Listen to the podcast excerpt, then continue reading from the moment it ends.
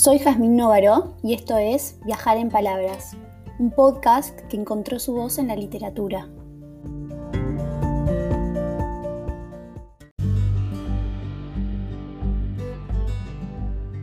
En este capítulo de Te leo en cuarentena voy a leer el cuento Los relojes de Ana María Matute.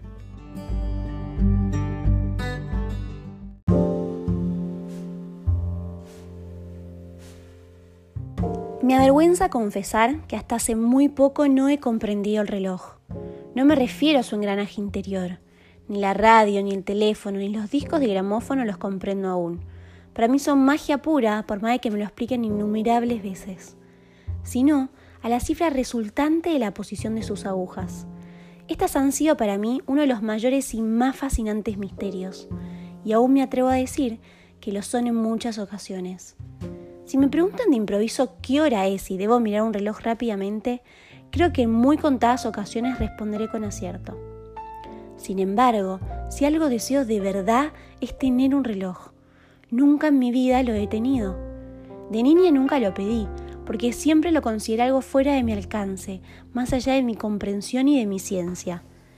Me gustaban, eso sí, Recuerdo un reloj alto de carillón que daba las horas lentamente precedidas en una tonada popular.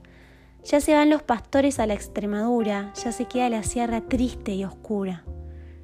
También me gustaba un reloj de sol, pintado en la fachada de una iglesia en el campo. Este reloj me parecía algo tan cabalístico y extraño que a veces, tumbada bajo los chopos junto al río, pasaba horas mirando cómo la sombra de la barrita de hierro indicaba el paso del tiempo. Esto me angustiaba y me hundía a la vez, en una infinita pereza. Cómo me inquieta y me atrae el tic-tac sonando en la oscuridad y el silencio si me despierto a medianoche. Es algo misterioso y enervante. Durante la enfermedad, si es larga y debemos permanecer acostados, la compañía del reloj es una de las cosas imprescindibles y a un tiempo aborrecidas. Me gustan los relojes, me fascinan, pero creo que los odio. A veces la sombra de los muebles contra la pared se convierte en un reloj enorme que nos indica el paso inevitable. ¿Y acaso nosotros mismos no somos un gran reloj implacable venciendo nuestro tiempo cantado? Deseo tener un reloj. Muchas veces he pensado que me es necesario. No sé si llegaré a comprármelo algún día. ¿Lo necesito de verdad? ¿Lo entenderé acaso?